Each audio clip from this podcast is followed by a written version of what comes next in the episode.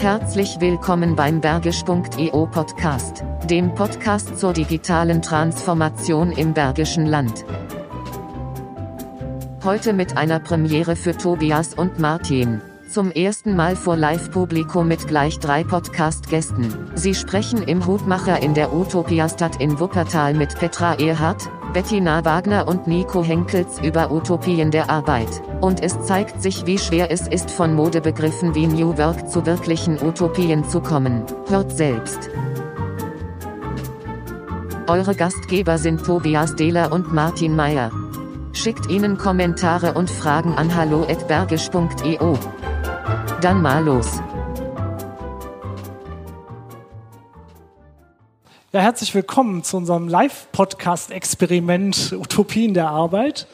Ich bin froh, äh, so viele Gesichter hier zu sehen. Ich war am Anfang sehr unsicher, wie viele Leute überhaupt kommen, wie viele Leute sich dafür interessieren.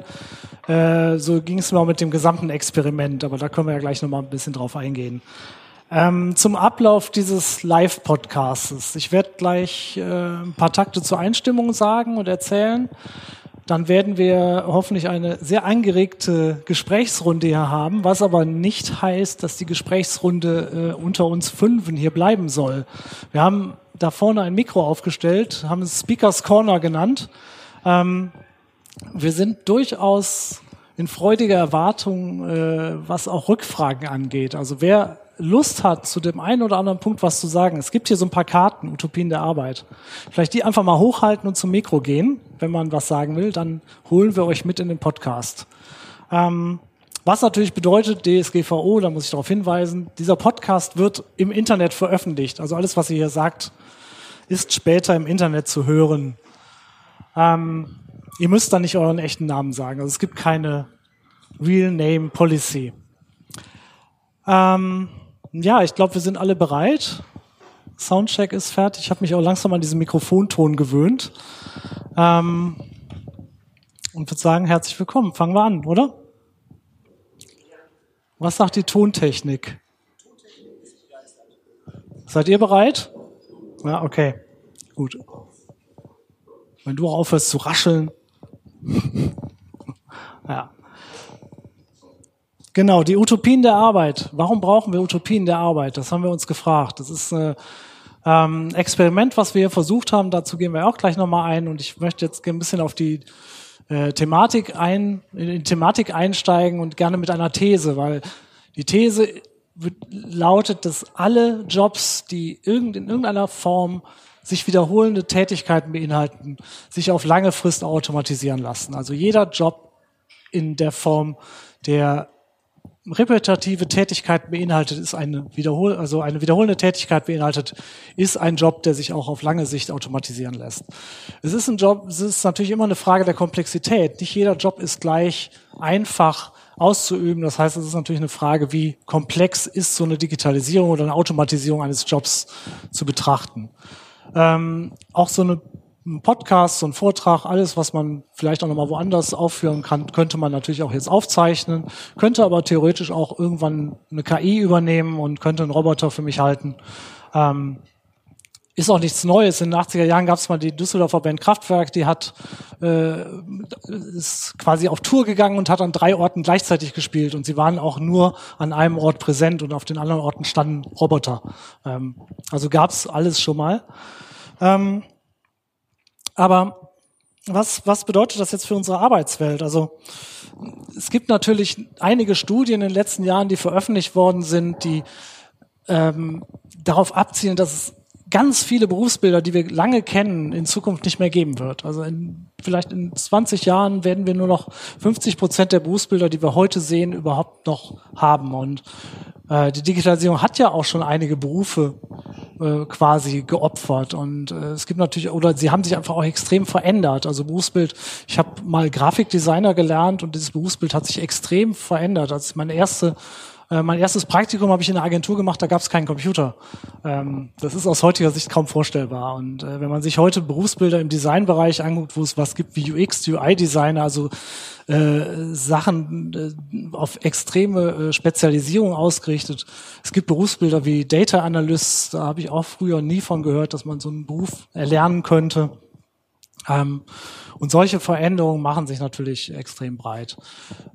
Es ist aber auch nichts Neues, wenn man jetzt von der digitalen Revolution spricht und wenn man es Parallelen zieht zur industriellen Revolution, wo wir hier in der Re äh, Region ja auch viel, ähm, viel Wandel erfahren haben. Da, da gab es auch viele Jobs, die sich verändert haben und die Menschheit hat da auch sehr, äh, sehr aggressiv drauf reagiert. Also es gab ja äh, auch in, in Manchester damals oder auch hier äh, diesen Sturm auf die, auf die Webstühle, auf die Webautomaten. Und ähm, wir sind natürlich jetzt in einer Welt auch angekommen, wo wir uns viel aufgeklärter sind und äh, uns darüber informieren können, wie sich die Arbeitswelt verändern kann, auch im Zuge der Digitalisierung. Hm. Und was ist das, äh, aber was, was ist die, die große Frage, äh, wenn jetzt so viele Jobs in Zukunft wegfallen? Ähm, entstehen denn genauso viele neue Jobs oder ist die Chance dafür da, dass viele neue Berufsbilder entstehen, die das auch abfangen können? Und die noch größere Frage ist, wie können wir äh, die Menschen auch so qualifizieren, dass sie die neuen Herausforderungen genauso annehmen können wie die alten? Mhm. Aber so als Zukunftsoptimist ähm, haben wir uns natürlich da auch utopische Gedanken gemacht und haben überlegt, wie, wie können wir das ähm, also wie können wir solche Zukunftsvisionen greifbar machen? Und dafür gab es auch diesen Container diese Woche. Der eine oder andere hat ihn auch besucht, äh, in dem wir 60 Plakate zu, mit Thesen, Fragen äh, und, und, ähm, und, und ähm, Zitaten an die Wand geklebt haben, äh, die dazu einladen, über dieses Thema ähm, einen Austausch mit uns zu, zu führen. Wir haben morgen den Container auch nochmal geöffnet. Also wer noch nicht im Container war, ist morgen herzlich gerne eingeladen, sich das nochmal anzuschauen. Dankeschön. Ähm, und das Überthema New Work ist natürlich immer eine Frage. Ist New Work denn wirklich die Lösung? Ist New Work das, äh, das was uns nach vorne bringt? Ähm, es ist natürlich Begriff, der mittlerweile auch sehr überstrapaziert wird. Es ist ein Label, was sich viele Unternehmen gerne auf die Fahne schreiben und äh, es ist natürlich nicht mit einem, mit einem Obstkorb und einer Hängematte getan. Also es ist schon ein gewisses Umdenken, was da im Kopf stattfinden muss, ähm, dass New Work auch wirklich eine relevante Größe ist. Aber was ist dieses New Work genau? Also wir können uns, wenn wir uns das mal genauer betrachten, es geht zurück auf den Philosophen Friedrich Bergmann, der in den 1980er Jahren ein Buch geschrieben hat, Neue Arbeit, neue Kultur, äh, und hat sich im der damals niedergehenden US-amerikanischen Autoindustrie äh, mit dem Thema beschäftigt, was ist, wenn die Lohnarbeit, wie wir sie kennen, ähm, bald nicht mehr existiert. Äh, er war parallel dazu auch der Überzeugung, dass die Menschheit sich auf einer, einer Schwelle befindet zu einer neuen ähm, Bewusstseinsebene. Also dass die Menschen durchaus in der Lage sind, weg vom reinen Materialismus äh, hin zum sinngetriebenen äh, sich weiterentwickeln wird. Ähm, eine Kernthese der, der New Work-Bewegung des Buches ist die Freiheit. Und die Freiheit aber im Sinne von Handlungsfreiheit, also wirklich äh, frei zu bestimmen, was man tut und nicht zu entscheiden, ähm, mache ich jetzt erst den Job A und den Job B. Mhm. Und ein Zitat, was, was Friedrich Bergmann immer sagt, man muss herausfinden, äh, was man wirklich, wirklich will. Und diese Doppelung mit dem wirklich ist nicht zufällig, sondern es ist die äh, Frage, wie komme ich zum Punkt? Ähm, wenn man sich, wenn man gefragt wird, was, was möchtest du wirklich tun, wird einem spontan was einfallen, aber ist es das, was man wirklich, wirklich tun will? Und um zu diesem Kern zu kommen, hat Friedrich Bergmann in den 80er Jahren noch gedacht, ähm, es war natürlich eine Zeit, wo die Digitalisierung noch nicht so weit fortgeschritten war, die technischen Möglichkeiten anders waren und äh, man durchaus die Lohnarbeit zur Sicherung eines gewissen Grundeinkommens benötigte. Und so hat Friedrich Bergmann die Theorie aufgestellt, zu sagen, ich möchte, dass man die Zeit, die einem für die Arbeit zur Verfügung steht, drittelt. Man nehme vielleicht ein Drittel für die äh, reine Lohnarbeit, um die Grundsicherung zu erwirken. Man nimmt sich ein anderes Drittel der Zeit, um äh, eine gewisse Art Selbstversorgung zu schaffen, indem man eventuell Gemüse anbaut ähm, oder äh, Sachen repariert und so weiter. und ein Drittel der Zeit bleibt übrig für die Dinge, die zu tun, die man wirklich, wirklich will. Und äh, das ist aus heutiger Sicht vielleicht ein bisschen noch anders zu betrachten, weil man äh, durch Möglichkeiten der Digitalisierung natürlich auch raumunabhängiger arbeiten kann, man zeitunabhängiger arbeiten. Das heißt, man kann die Lohnarbeit, um eine Grundsicherung zu erreichen, vielleicht ganz anders in seinen Alltag integrieren. Und ich stelle mir natürlich immer wieder die Frage, wie kommt man an den Punkt herauszufinden, was man wirklich, wirklich will. Und, ähm, und das mal unabhängig vielleicht betrachtet von der, äh, von dem Zwang, davon leben zu können. Es ist natürlich eine sehr ähm, schwierige, schwierige Vorstellung, die man da betrachten muss, aber genau deshalb sind auch Utopien ganz wichtig und diese Möglichkeit zu haben, über Dinge nachzudenken, ähm, ohne die, den Zwang, ähm, sie auch in die Realität werden zu lassen. Und es gibt natürlich in der ganzen Diskussion um das bedingungslose Grundeinkommen und die Frage, was würde man tun, wenn man finanziell unabhängig wäre, ähm, immer wieder die Gegenstimmen, die sagen, ja, da erziehen wir uns doch eine ganze Horde Menschen, die äh, nur auf dem Sofa rumhocken und von morgens bis abends Fernsehen. Ähm, ich glaube, wer mal eine Zeit lang nichts getan hat, sei es durch einen Unfall oder durch Ähnliches, wird feststellen, wie unbefriedigend Nichtstun sein kann und äh, feststellt, dass man immer auch auf die Idee kommt, irgendwas zu tun.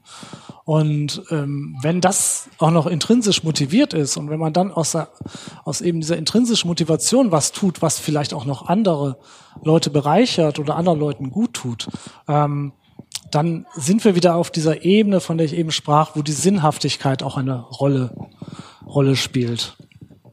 Und ähm, wir haben ja auch in, in, auch gerade in Deutschland extrem viele Vereine, Institutionen, die leben vom Ehrenamt. Also wenn ich ähm, allein dieser Ort, wo wir uns hier befinden, Utopia Stadt, wenn diese ganzen Ehrenamtler nicht hier wären und so viel leisten würden, dann würden wir würden wir jetzt gar nicht die Möglichkeit haben, hier so äh, so eine tolle Veranstaltung auch zu machen. Und was wäre denn, wenn viele Menschen die Möglichkeit hätten, noch mehr Zeit in solche Projekte zu stecken? Ähm, und wenn wir uns dann anschauen, wie die Jugend von heute Freitag für Freitag auf die Straße geht, um zu gucken, wie, äh, wie können wir unsere Welt in Zukunft, also unsere Welt, in die wir gerade reinwachsen, jetzt aus der, äh, aus der Perspektive der Kinder, wie können wir die Welt retten? Und ähm, wenn wir uns dann vorstellen, wir kommen in eine Welt, wo wir unabhängig von finanziellem Zwang Dinge tun, die unser aller Leben bereichern. Und wenn wir dann die Welt noch nicht zerstört haben, ich glaube, dann sind wir auf einem ganz guten Weg. Und äh, das als Einstieg für unsere Diskussion. Dankeschön.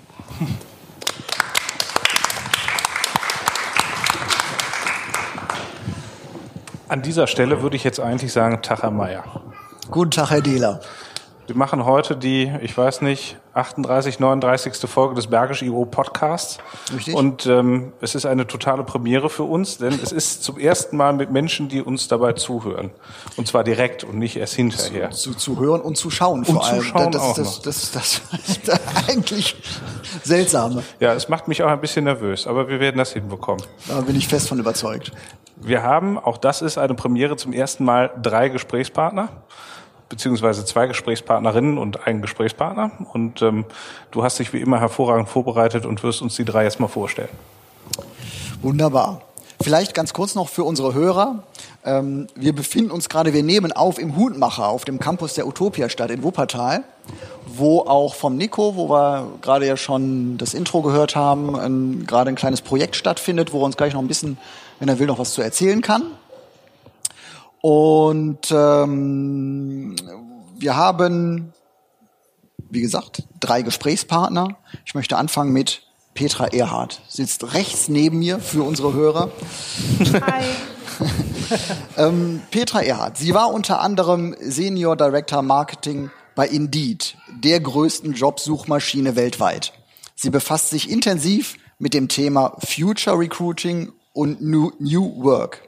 Sie ist davon überzeugt, dass sich Geschäftsleitungsmitglieder unbedingt mit den jungen Generationen austauschen sollten um von ihnen zu lernen und das Unternehmen zukunftsbereit zu gestalten. Herzlich willkommen. Vielen Dank. Und wir haben ja euch allen haben wir ja ein bisschen Hausaufgaben mitgegeben für, für, fürs Intro mit der Bitte mal zu formulieren, was ist New Work für dich? Ja, ich gehöre ja schon so ein bisschen zu einer älteren Generation und äh, New Work ist zwar so ein relativ neues Buzzword, äh, zu dem ich mich irgendwie oder mit dem ich mich seit keine Ahnung drei Jahren ungefähr drei vier Jahren so beschäftige, aber es ist keine neue Handlungsweise. Also ich war schon immer, ich glaube, das ist einfach was weiß ich, mein Charakter oder so wie ich einfach bin, meine Persönlichkeit, immer offen für Neues und ähm, habe schon, glaube ich, vor 20 Jahren in New Work ähm, investiert und auch immer alles mitgemacht. Also was weiß ich, so die ersten Großraumbüros waren ganz cool, ne? Oder dass dann die Männer mal gelernt haben, dass sie den Frauen Kaffee einschenken und nicht die Frauen. Ich meine, das habe ich alles noch erlebt, Leute. Ihr lacht vielleicht. Ähm, also ich habe da schon ganz viel mitgemacht, aber was, äh, glaube ich, der ganz große Unterschied ist, ist, äh, dass man das früher mehr so als Trend gesehen hat, ne? Und man das irgendwie hip fand, was zu machen. Aber so diese wirkliche Sinnhaftigkeit Sinnhaftigkeit dahinter zu suchen und zu überlegen, was ist eigentlich so die Motivation dahinter, das äh, ist heute neu. Und äh, das hängt vor allem damit zusammen, dass die jungen Generationen so wahnsinnig äh, reflektiert sind äh, und ihr alle schon so wahnsinnig viel Informationen habt, die ihr mit euch mit uns teilt. Und ähm, das war früher einfach ganz anders. Ne? Und deswegen finde ich das sehr, sehr sexy, das Thema. Wunderbar, Dankeschön. Links neben mir sitzt Bettina Wagner. Hallo. Herzlich willkommen. Danke fürs hier sein. Bettina ist systemische Organisationsberaterin und stellvertretende Geschäftsführerin bei Praxisfeld in Remscheid. Sie begleitet Change-Prozesse und sie berät und coacht Führungskräfte und sie moderiert Workshops in Unternehmen. Ja. Sie sagt, in meiner Arbeit geht es mir darum, die Kompetenzen der Beteiligten so zu stärken, dass sie den personalen und organisationalen Anforderungen der jeweiligen Organisation gerecht werden. Und jetzt, was ist New York für dich? Ja, New York für mich ist auf jeden Fall unerlässlich für die Zukunft. Für die Zukunft von Unternehmen, von den Mitarbeitenden in Unternehmen. Ich glaube und erlebe das äh, sowohl bei Praxfeld als auch bei meinen Kunden, dass sich die Welt, die Wirtschaft äh, so geändert hat und auch die Bedürfnisse des Marktes, der Kunden, aber auch der Mitarbeitenden, mm, dass es eben kein nur Buzzword mehr ist, sondern einfach äh, eine Notwendigkeit geworden ist und in Zukunft werden wir noch zunehmend. Genau, und ich fand es nochmal, wenn ich kurz auf Petra eingehen darf, so, ich hat heute Morgen ein Interview zu Vereinbarkeit von Familie und Beruf bei Praxisfeld und, und denke, ah ja, und es ist eben nicht erst seit zwei Jahren oder fünf Jahren Thema. Es hieß vielleicht nicht äh, New Work, aber wir praktizieren das äh, auch länger als 20 Jahre. Und das mhm. fand ich immer spannend, diese Verbindung herzustellen. Ja. Danke. Cool. Dankeschön. So, und wegen dir, Nico, sind wir hier, sitzen wir hier im Hutmacher. genau. Ähm, danke erstmal dafür, dass du uns die Möglichkeit gegeben hast für dieses Experiment, für einen Live-Podcast. Ähm, du bist geschäftsführender Gesellschafter der Medianova GmbH. Du bist Vorstandsmitglied der German Coworking Federation e.V. Und ich habe kein Zitat von dir, sondern über dich gefunden, was ich sehr bemerkenswert fand. Er brennt dabei für das Thema New Work, aber aus einer ganz persönlichen Haltung heraus. Zukunftsvisionen zu erdenken, Geschäftsmodelle zu hinterfragen, zu disruptieren. Hier ist Nico stark, denkt um mehrere Ecken und entfaltet sein kreatives Potenzial. Ein starkes Zitat, aber das Lass hast du ja jetzt mit so stehen. Kann ich verstehen, wunderbar. Ähm, vielleicht ganz kurz noch, bevor wir nochmal einsteigen zu dieser Aktion, was ihr jetzt hier in dieser Woche mhm. gestartet habt. Was hat euch bewegt? Was war das genau? Wer hat daran teilgenommen? Ja, ich muss einen Moment dafür ausholen. Es war, ähm, es gibt, gibt einen Zukunftskreis Nachhaltigkeit von Wuppertaler Unternehmern, ähm, die einen Unternehmerabend äh, gemacht haben und in diesem, in diesem Kreis äh, war auch das Transcend. Das ist ein An-Institut der Universität.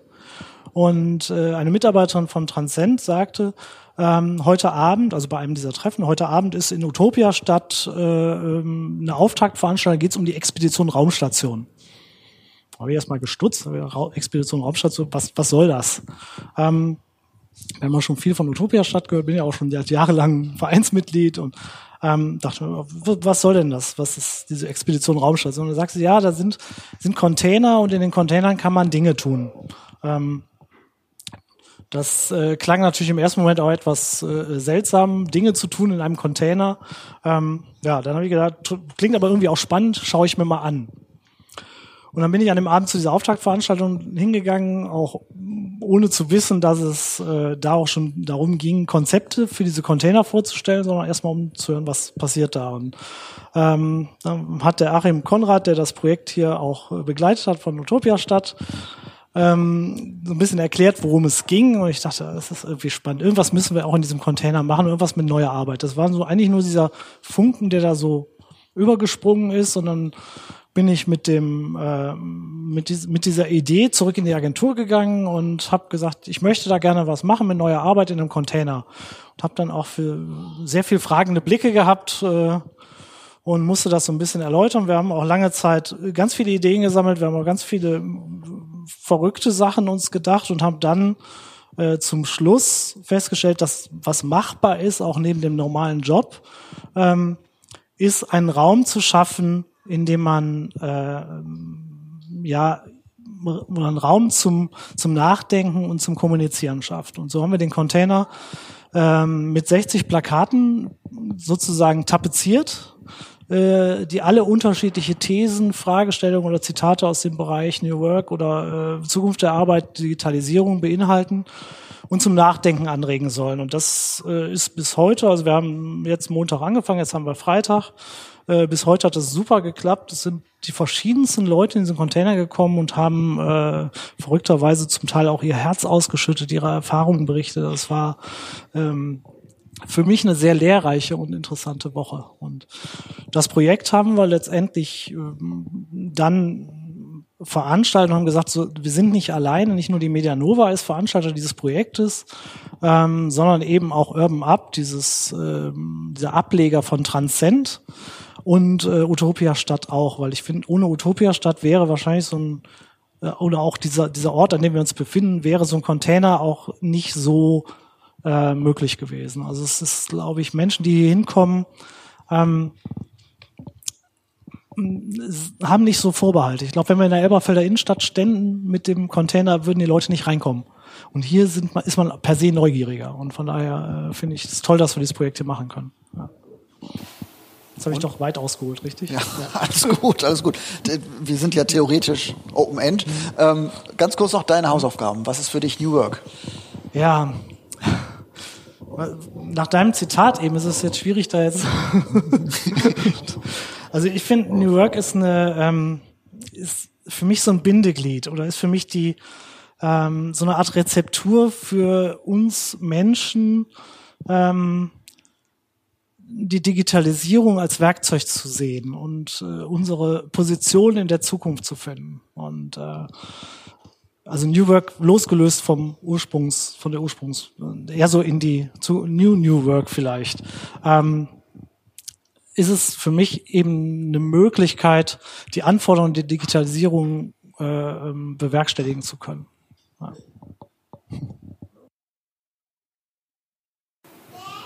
Du hast das jetzt gerade so ausgeführt, die, äh, ja, diese, eigentlich seine eigene, äh, sein eigenes Arbeitsumfeld, die Idee von sich selbst zu gestalten. Ähm, ich würde gerne ein bisschen kontrovers an der Stelle einsteigen. Das kann doch eh nicht jeder, oder? Also ist es nicht so ein moderner Shishi äh, für Jugendliche, die keinen Bock haben und äh, äh, äh mit 40er, die ihr Leben nochmal neu in den Griff bekommen müssen, aber im Endeffekt diejenigen, die echt und harte Arbeit äh, machen, ähm, die werden davon überhaupt nicht berührt? Ähm, ich finde New Work und harte Arbeit schließt sich nicht per se aus. Also man kann auch hart New Worken. Ähm, es ist immer eine Frage der, der Wahrnehmung. Also ähm, wenn ich etwas richtig gerne tue, dann ist es für mich auch im Zweifel nicht hart. Ich glaube, dass es viel zu viele Menschen gibt, die Jobs tun, die sie gar nicht gerne tun oder die sie aus Gründen gelernt haben oder angenommen haben, die nicht aus der eigenen Motivation heraus sind. Und, äh, und das ist für mich komplett branchen- und berufsübergreifend. Bei diesem Arbeit, die man wirklich, wirklich will, hat äh, Friedhof Bergmann gesagt, es geht eigentlich um die Bearbeitung der Selbstunkenntnis. Das heißt, er hat, die Annahme ist, dass viele eigentlich gar nicht richtig wissen oder gar nicht richtig drüber nachgedacht haben, warum sie diesen Job ergriffen haben, den sie da heute ausführen und der sie vielleicht eigentlich 40 bis 60 Stunden die Woche quält. Ähm, sind die Utopien der Arbeit also auch äh, Utopien der Selbstbewusstheit, Bettina? Also geht es darum, dass, dass man eigentlich bei sich selber anfangen sollte? Mhm. Du kannst bei dir selber anfangen und ich könnte aber auch sagen, ich gucke ja als Organisationsberaterin, arbeite ich eben viel mit Unternehmern und Geschäftsführern und Managementteams und wenn in einem Unternehmen New Work umgesetzt werden soll, glaube ich fest daran, dass äh, der Unternehmer oder Geschäftsführer dafür äh, notwendig ist. Nikos, Nico nickt schon als Unternehmer und der Impuls, ähm, mich zu überprüfen oder zu gucken, äh, wo sind denn meine Bedürfnisse, das geht natürlich vom Individuum aus, also von der einzelnen Person. Und mh, hm, wenn der Unternehmer entscheidet, wir machen jetzt New Work und äh, muss natürlich die Mitarbeiter auch mitnehmen, genau mit solchen Dingen. Also wir hatten heute im, ähm, in der Vor im Vorgespräch im Container tatsächlich schon so einen Fall, äh, wo Petra erzählte von einem, von einem Unternehmen, ähm, wo die Führungsetage äh, gesagt hat, wir, wir, disruptieren uns, wir gehen den New, oder gehen den New Work Weg ähm, und das, das Unternehmen aber die, Mitarbeiter nicht mitgenommen hat und es quasi auf links gedreht hat. Vielleicht magst du es nochmal sagen. Ja, genau. Ähm, ja, es ist, äh, ich meine, dieses New Work ist ja auch nicht ein Standpunkt, ne, sondern das ist ja ein Weg dahin. Ne, du entwickelst dich irgendwo hin, von, von A nach B, sag ich jetzt mal, ne, äh, wobei A dann zu definieren wäre und B erst recht. So, und äh, ich glaube, die Fragestellung ist halt immer, äh, also, und das geht in deine Richtung, was du gerade gesagt hast, ähm, du hast auf der einen Seite hast du dich selber, ne? Und äh, da finde ich schon mal ganz wichtig, dass du für dich selbst definierst, ähm, wo willst du hin, was willst du machen, wie weit willst du auch vielleicht so einen Stretch erlauben, ne? Innerhalb von einem Unternehmen. Also ich, ich bin gerade auf so einer auf so einem Trip übrigens, deswegen äh, spricht also kann ich da so ganz gut äh, aus dieser Selbstreflexion auch so ein bisschen berichten, dass du eben überlegst, äh, weil ich bin immer so von Job zu Job zu Job zu Job gehoppt und ich habe geilste Jobs dieser Welt gehabt. Also ich bin echt geküsst mit coolen Jobs und coolen Herausforderungen und so. Und ich habe wirklich jedes einzelne geliebt und viel gelernt. Und trotzdem stehe ich heute da und, ähm, und entwickle gerade so diese Idee, wo will ich hin und was will ich eben heute nicht mehr. Ne? Also mir hat zum Beispiel jetzt gerade äh, jemand äh, was berat, also eine Beratungstätigkeit angeboten im äh, Tabakbereich. Und da habe ich gesagt, na, wie weit ist denn das? Ist das eher Werbung machen für Tabak oder eher Unternehmensberatung und so? Weil ich für mich ganz klar gesagt habe, Werbung für Tabak mache ich nicht. Also ich, ich, ich werbe nicht dafür, dass Leute Tabak äh, zu sich nehmen. Also das ist ja völlig bescheuert. Passt einfach in mein Wertesystem nicht. Ne? So, und wenn du, und darüber haben wir vorhin auch so diskutiert, ne, schon, wir sind schon heiß gelaufen, Leute, dass ihr das mal wisst, weil wir das so cool finden, das Thema. Ähm, es ist ja auch immer so die Frage, du musst dir ja auch so einen gewissen Luxus auch leisten können, ne? weil im Moment äh, muss ich nicht unbedingt so jeden Tag Geld verdienen, aber das ist natürlich ein Luxusleben. Ne? Also ich kann noch jetzt so sechs Monate trotzdem in meinem Haus bleiben, weil ich ein bisschen Geld gespart habe. Deswegen kann ich mir jetzt mal so eine Zeit äh, nutzen, geben, um mal wirklich diese, mir die, also mich da auch fließen zu lassen, zu überlegen, was was will ich denn und wo ist eigentlich meine Wertegrenze? Ne? Wo will ich hin und wo will ich nicht hin? Ne?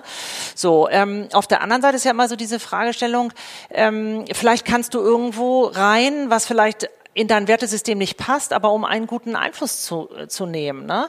Und das finde ich auch ganz wichtig für euch, mit euch auch zu teilen, dass jeder ähm, die Möglichkeit hat, also ihr, seid alle einzeln so powerful in eurem Dunstkreis, in eurem Wirkungskreis mehr oder weniger etwas zu machen. Selbst wenn ihr das heute nicht könnt, dann könnt ihr es sicher morgen oder übermorgen. Ne?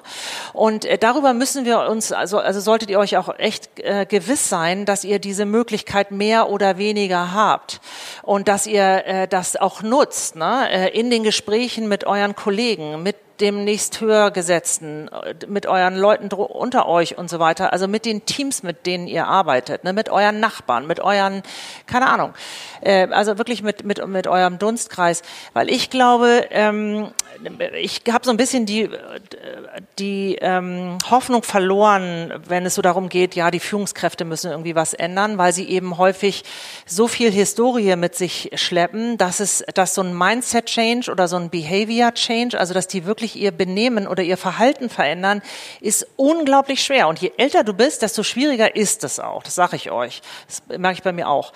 Ähm, und das musst du aber machen, damit du eben diesen Change, diesen Wechsel, dieses Neue äh, äh, überhaupt ähm, erwarten kannst. Ne? Und deswegen glaube ich einfach, dass wichtig ist, dass wir mal selber anfangen bei uns. Aber liegt da nicht auch genau die Gefahr drin, dass ähm, du jetzt in einer, sagst, ich bin in einer luxuriösen Situation, mir geht's gut, ich kann das jetzt auch mal ein halbes Jahr aushalten und ich guck, was geht. Aber ähm, ich sag mal, die alleinerziehende Krankenschwester, die kann das eben nicht. Ähm, aber die hat auch Bedürfnisse und die möchte vielleicht auch äh, in einem anderen System arbeiten. Die möchte auch irgendwo ihren Utopien nachgehen und die sind vielleicht gar nicht so karrierefixiert, sondern die sind vielleicht eher auf soziale Themen oder so ausgerichtet. Und ähm, äh, liegt da nicht auch ein, ja, ein Spannungsfeld drin, dass es halt so Menschen gibt wie dich, die sich das gerade erlauben können und das auch nutzen und auch gut zum eigenen Vorteil nutzen, für die eigene Entwicklung nutzen und vielleicht auch ganz viele andere ausgeschlossen sind? Ja, aber ich mache das ja nicht nur für mich. Also ich meine, ich nutze es jetzt mal für mich, weil ich gerade mhm. mal so diese Zeit habe. Aber dieses Thema New Work, ähm, ist ja, ist ja ein Thema, was ja im Grunde genommen sich durch ein ganzes Unternehmen dann auch, äh, dann auch äh, äh, treibt. Ne? Und das finde ich eben einfach wichtig, dass man Sachen macht, ähm, um äh, ja das dann doch einen Einfluss auf das große Ganze zu haben. Das heißt aber, an der Stelle kommen wir dann eigentlich an den Punkt, dass es ist so ein bisschen so ein Henne-Ei-Problem. Ne? Also muss der Einzelne sich verändern, damit die Organisation sich verändert, oder muss die Organisation sich verändern, damit der Einzelne sich auch in die Richtung entfalten kann, ähm, äh, wie, es in, wie es in seinem Innersten angelegt ist. Ne? Und dann kommen wir eigentlich zu der Frage, was, was macht dann New Work oder was, äh, wie, wie wird New Work die Arbeit und die Organisation verändern? Jetzt bist du, äh, Bettina, da eher im, das ist ja dein tägliches Brot äh, ähm, und ich glaube, du arbeitest ja auch mit ganz klassischen, ich sag mal, zum Beispiel metallverarbeitenden Unternehmen, wo die nicht in schönen Loft sitzen und wo es auch stinkt und qualmt und auch mal jemand den Finger ab hat, also äh, am Ende des Arbeitstages, also wo, wo, noch, wo noch richtig geschwitzt wird. Hast du da das Gefühl, ähm, äh, dass das für diese Organisation ähm, besonders schwierig ist, sich zu, für solche Themen zu öffnen? Oder ist das eigentlich auch nur so ein Vorurteil, dass New Work nur in, äh, ich sag mal, äh, Agenturen und äh, bei Unternehmensberatern geht? Hm. Ich glaube, es ist nur ein Vorteil. Es ist eine Notwendigkeit, wie ich eingangs auch schon gesagt habe, auch in produzierenden Unternehmen mit mit Scrum, mit Agile, mit äh, Kanban zu arbeiten, weil äh, die Zusammenarbeit neu organisiert werden muss. Sie müssen auch äh, schneller werden in dem, was sie tun oder mehr produzieren und auch, ähm, ich glaube, Führungskräfte können ihre Haltung ändern. Ich erlebe das ähm, auch und ja, und deshalb, ja, es ist eine Notwendigkeit und es passiert. Und nicht nur bei den Werkleitungen, Betriebsleitungen, bei den Gruppenleitungen, auch die Mitarbeitenden ähm, müssen sich ändern. Und das ist ein ganz schwieriger Prozess, was ich fast täglich mhm. erlebe die Parameter, die du gerade angesprochen hast, da würde ich gerne nochmal nachhaken, mhm. die haben sich ja jetzt eigentlich wieder auf den, ich sag mal, auf den ökonomischen Output bezogen. Also ja. wir müssen mehr schaffen oder wir müssen die Kosten reduzieren oder so. Aber genau da ist ja jetzt noch nicht das Element drin gewesen. Ähm, äh, jetzt bleiben wir mal vielleicht bei diesem Beispiel der alleinerziehenden Krankenschwester. Ähm, das, da, da verändert sich eine Organisation, aber im Endeffekt nur um den ökonomischen Output zu stärken. Aber es geht ja auch darum, äh, dem Einzelnen eben seine, ja, seine individuellen Entwicklungsmöglichkeiten Möglichkeiten äh, zuzugestehen, mhm. oder? Sowohl als auch, weil ich, ich mache es und mm, weil das eine ist sozusagen die ökonomischen Anforderungen, das andere ist natürlich, dass die Unternehmen alle äh, Fachkräftemangel haben, versuchen die Mitarbeiter auch zu binden, zu herauszufinden, welche Bedürfnisse haben die Mitarbeiter und wie kann man auch da Zusammenarbeit anders organisieren, damit die Leute, die ich habe, die ich gerne behalten möchte, in meinem Unternehmen bleiben und ich auch neue Mitarbeiter gewinnen kann. Ja. Ja, mir fällt gerade bei dem Thema ähm, eine Folge von dem von eurer Podcast-Konkurrenz On the Way to New Work ein. Ähm, Wir haben keine Konkurrenz. wo sie äh, das Interview mit Friedrich Bergmann gemacht haben und äh, ihn gefragt haben, wenn man seine Theorien konsequent, also wenn er beratend in Unternehmen geht und seine seine äh, Theorien konsequent anwenden würde, ob das dann zur Folge haben könnte, dass ein Drittel der Belegschaft gehen würde, weil sie feststellen, dass sie das, was sie tun, nicht wirklich, wirklich wollen. Und er hat das bejaht und hat gesagt, das ist natürlich, wenn man es konsequent durchzieht, werden wir auch feststellen, dass es eben kein perfektes Matching gibt für, äh, für eventuell dieses unternehmerische Ziel und der persönlichen Verwirklichung dieses einen Mitarbeiters und dass das durchaus passieren kann. Ähm, ich glaube, konsequent in New Work gedacht, schon daran, dass Unternehmen auch äh, Raum und Zeit bereitstellen sollten, Mitarbeitern äh, die Möglichkeit der Selbstentfaltung zu geben, um auch davon natürlich irgendwann zu profitieren, aber nicht das als Voraussetzung zu sehen, sondern zu sagen, wir sind bereit, einen Teil unserer Arbeitszeit unseren Mitarbeitern zu geben, ähm, um auch eigene Projekte zu verwirklichen, um auch zu diesem Kern zu kommen, um äh, nicht erst finanziell abgesichert sein zu müssen, um sich mit ihrer, äh, mit ihren eigenen Bedürfnissen näher auseinanderzusetzen. Also in, in Deutschland gibt es ja durchaus Unternehmen, die sowas auch praktizieren, nur wir haben auch viele Unternehmen, die sagen, es muss dann aber einen Bezug zum Unternehmenszweck haben. Äh, nach New Work meines Erachtens eben nicht. Dann ist es egal, welchen Zweck das hat. Und wenn es nur darum geht, ähm, wie ich vielleicht meine Briefmarkensammlung optimiere mit einem technischen Tool. Und wenn ich aber produzierendes Gewerbe bin oder Krankenschwester, dann äh, mir die Zeit dafür eingeräumt wird, dann kann das ja ganz toll sein. Aber eben nicht zwangsläufig für den wirtschaftlichen Erfolg des Unternehmens. Und Petra, jetzt hast du ja bei Indeed gearbeitet, das heißt, äh, ihr habt äh, Stellenausschreibungen äh, oder veröffentlichte Stellenausschreibungen. Ähm, also hast du ja quasi das gesehen, was Unternehmen anbieten und du hast auch das gesehen, ich sag mal auch datenseitig, ähm, was, was gesucht wird. Ähm, Gibt es da im Moment eine große Lücke oder ist, geht, geht das sehr überein? Also bieten Unternehmen das, was, was heute Mitarbeiter, potenzielle Mitarbeiter suchen? Ja, das ist, äh, ist auch sehr individuell, also wirklich sehr unterschiedlich. Ne? Ähm, ich war vorher war ich bei Adeco. Adeco ist ja äh, großer Personaldienstleister, also von daher habe ich da auch noch mal von der anderen, etwas anderen Seite, aber auch im, also auch in dem Bereich äh, ganz gut Erfahrungen äh, schon sammeln dürfen.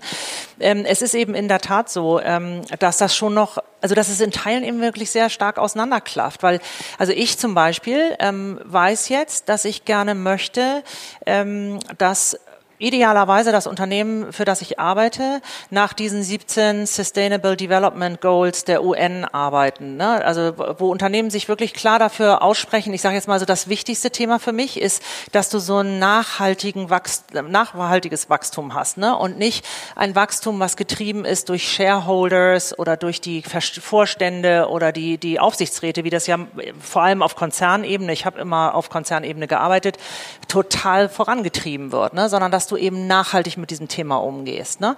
So, das ist so eine Sache, die treibt mich an, aber du brauchst ja nicht glauben, dass du irgendeine Job Description, also die äh, Beschreibung findest, die das mal irgendwie klar macht. Und ich habe eben auch in der Vergangenheit erlebt, dass ich auf ein Unternehmen gesetzt habe, was mir, äh, ja, von dem ich gehofft habe, dass es extrem modern und innovativ arbeitet, aber wo die Leute dann doch äh, zwar meinten, sie sind total jung, aber dann eigentlich völlig intolerant waren und auch zu Teilen sehr unehrlich und so, wo ich super, super enttäuscht enttäuscht war, weil so meine Erwartungshaltung gar nicht erfüllt wurden. Ne? Also das ist so ein bisschen so das Thema, ähm, dass du, wenn du da zu tief schon reingehst, dass du fast eigentlich nur noch enttäuscht werden kannst und dass ich jetzt im Moment vor so einer Situation stehe, wo ich super picky bin, ne? weil ich weiß, ich will das nicht, das nicht, das nicht, das nicht und eigentlich will ich das, aber das wird leider nirgends beworben. Ja, was mache ich denn jetzt eigentlich? Ne? Deswegen habe ich jetzt meine Strategie, meine persönliche Strategie zum Beispiel komplett umgewandelt und ich rede jetzt mit ganz vielen Leuten und hoffe, dass irgendjemand dann mal sagt, dich brauche ich bei mir im Unternehmen. So, ja, weil, weil ich wirklich, äh, ja, weil ich so ein gebranntes Kind bin. Ne? Und ich glaube, um jetzt die Schleife auf deine Frage wieder zurückzumachen oder dein Statement, ähm, äh, ich glaube, dass so in, in, dem, in, in, die, in der Zukunft des Recruitings ähm, du das auch immer mehr aufbrechen musst. Und wenn du dich mal mit Recruiting-Startups auseinandersetzt, die tun das ja auch. Ne? Es gibt Startups, die setzen sich damit auseinander, die brechen dich als Persönlichkeit ähm, nicht negativ verstehen, ist gar nicht negativ äh, gemeint. Aber die brechen dich auseinander über deine Social Skills und deine fachlichen äh, Kenntnisse, weil die sagen, hey, äh, du, wenn du das und das kannst und so und so drauf bist, dann kannst du auch ein Branchenhopper sein. Ne? Aber wenn ich zum Beispiel mit Headhuntern spreche, die sind, da sind 95 Prozent aller Headhunter sind heute nicht in der Lage, mit so einer äh, Situation umzugehen. Ne? Die sagen, also Frau Ehrhardt, Sie müssen doch wissen, wollen Sie jetzt im Bereich Automotive oder FMCG oder Banking oder so arbeiten? Sage ich, nö. Weiß ich aber nicht. Also ich bin für alles offen. Es muss halt eine geile Aufgabe sein. Ja, was ist denn geile Aufgabe und so weiter. Und da in die Richtung wird es schon auch noch hingehen, ne? dass du, ähm, dass du mehr definierst, also mehr diese Sinnhaftigkeit in den Vordergrund stellen musst.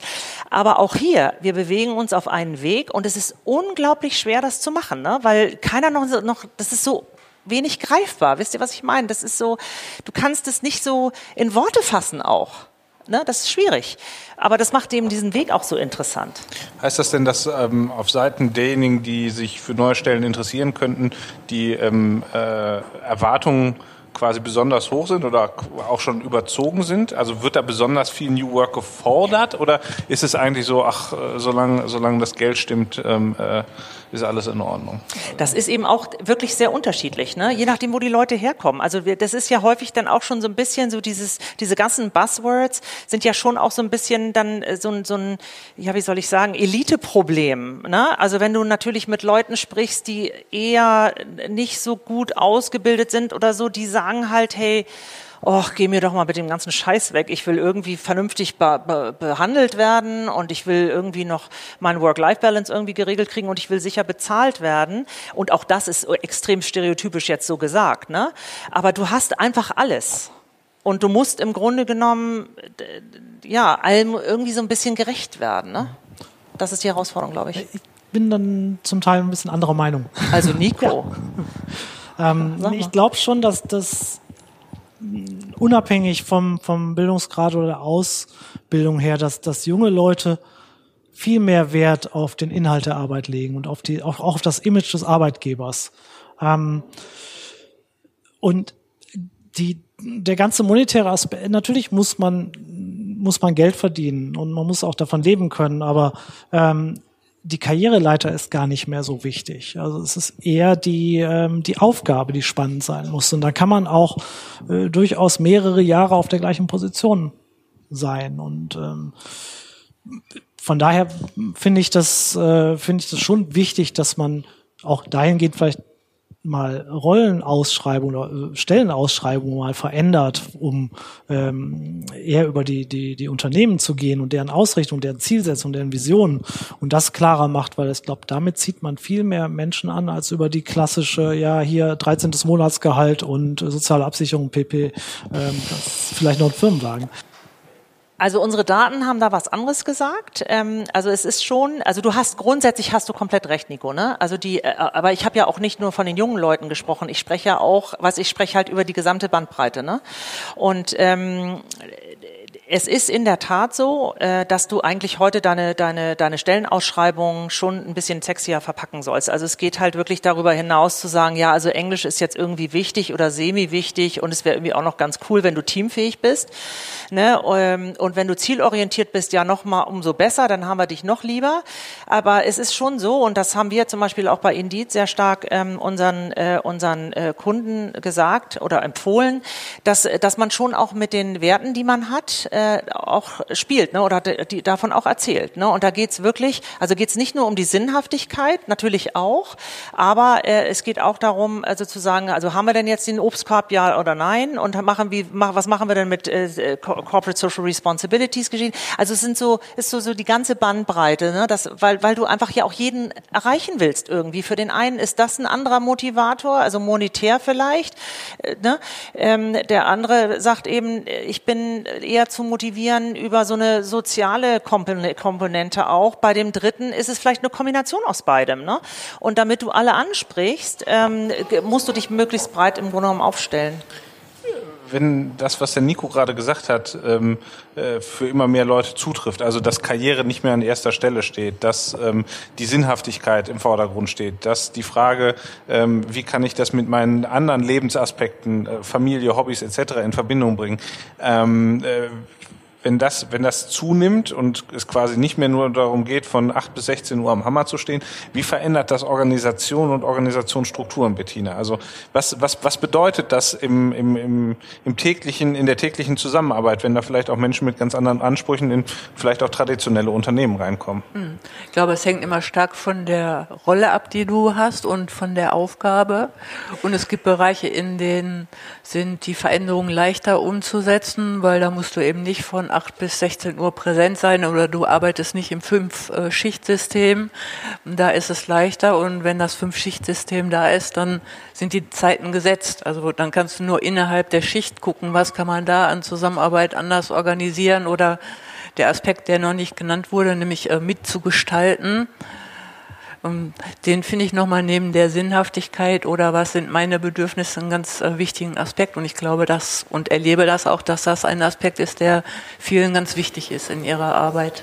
Führt dieses Mitgestalten denn immer dazu, dass alles, ähm, ich sag mal, flexibler wird? Oder gibt es auch Organisationen, die äh, sagen, ach nee, wir bleiben eigentlich bei unseren, ich sag mal, klassischen Öffnungszeiten mit Mittagspause, ähm, weil, weil das in unserer Struktur uns gut tut? Also führt es immer nur zur Liberalisierung und alles wird offener und freier? Oder ist es eigentlich so, dass es auch so eine Rückbesinnung auf eigentlich heute eher altmodisch äh, Strukturen äh, dadurch gibt, weil, weil sie mehr Abgrenzung quasi schaffen zwischen den Lebensbereichen. Also ich erlebe viel Reflexion über das, was passt denn in die heutige Welt und vielleicht ist es das, was wir auch die letzten zehn Jahre so gemacht haben an Strukturen oder es gibt eben auch äh, Anpassungen. Ja, Nico hatte das ja vorhin schon so gesagt, ähm, diese, dieses eine Unternehmen, mit dem ich da gerade in Kontakt stehe, ähm, die ähm, eigentlich, also es ist ein Familienunternehmen, super erfolgreich, global aufgestellt, ne, aber ähm, ist eben von der Familie wirklich auch geführt worden, von einem, von einem oder, ich sag mal auch mit einem, mit einem Vorstand äh, oder einer Geschäftsleitung, die lange, lange Jahre da dieses Unternehmen nach vorne, also weiterentwickelt haben. Ne? Und die sind dann alle, das ist ja dann manchmal auch so, äh, innerhalb von zwei, drei Jahren irgendwie in, in, in Rente gegangen, sind dann teilweise zwar noch so ein bisschen als Berater da gewesen, aber es gab eigentlich äh, einen Rundumschlag, sag ich mal, ähm, der natürlich bedingt war ähm, von neuen Führungskräften, die natürlich gesagt haben, boah, cool, dann können wir eigentlich den ganzen Laden auch mal ein bisschen moderner noch gestalten. Ne? Das, da, da lechzen doch alle.